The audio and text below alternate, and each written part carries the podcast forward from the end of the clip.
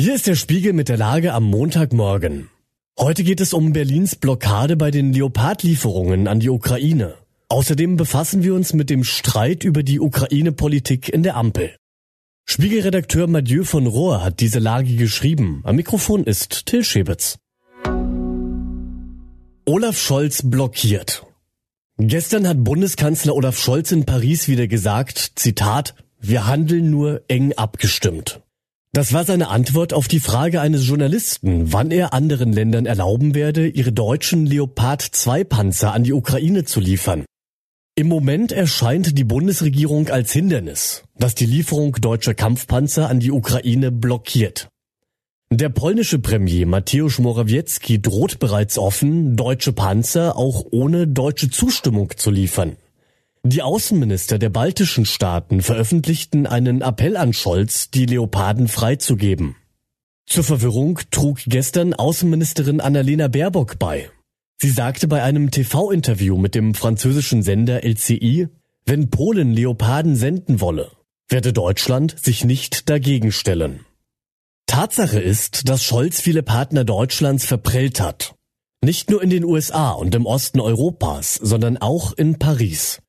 Trotz der gestrigen Feierlichkeiten zum Élysée-Vertrag war das deutsch-französische Verhältnis lange nicht mehr so unterkühlt wie heute.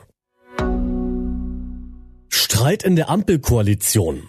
In der Ampelkoalition ist inzwischen offener Streit über Scholz Panzerpolitik ausgebrochen.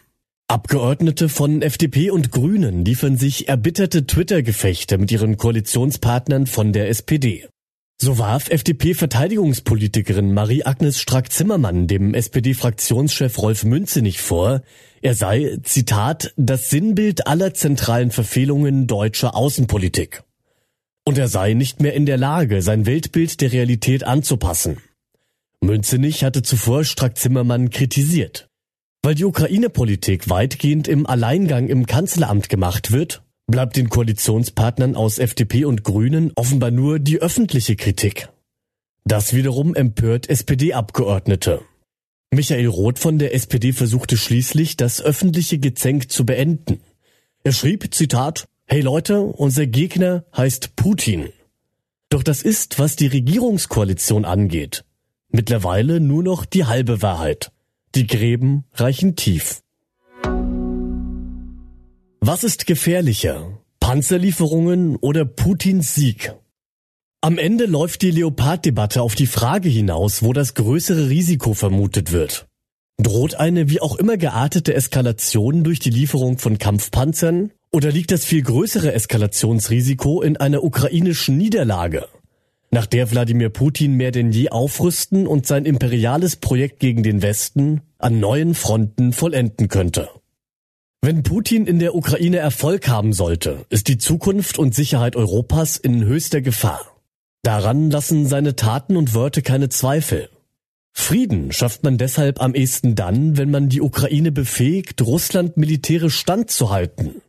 Und wenn die Ukraine gegen Russland in der erwarteten Frühjahrsoffensive bestehen soll, muss sie moderne westliche Waffen und Kampfpanzer erhalten.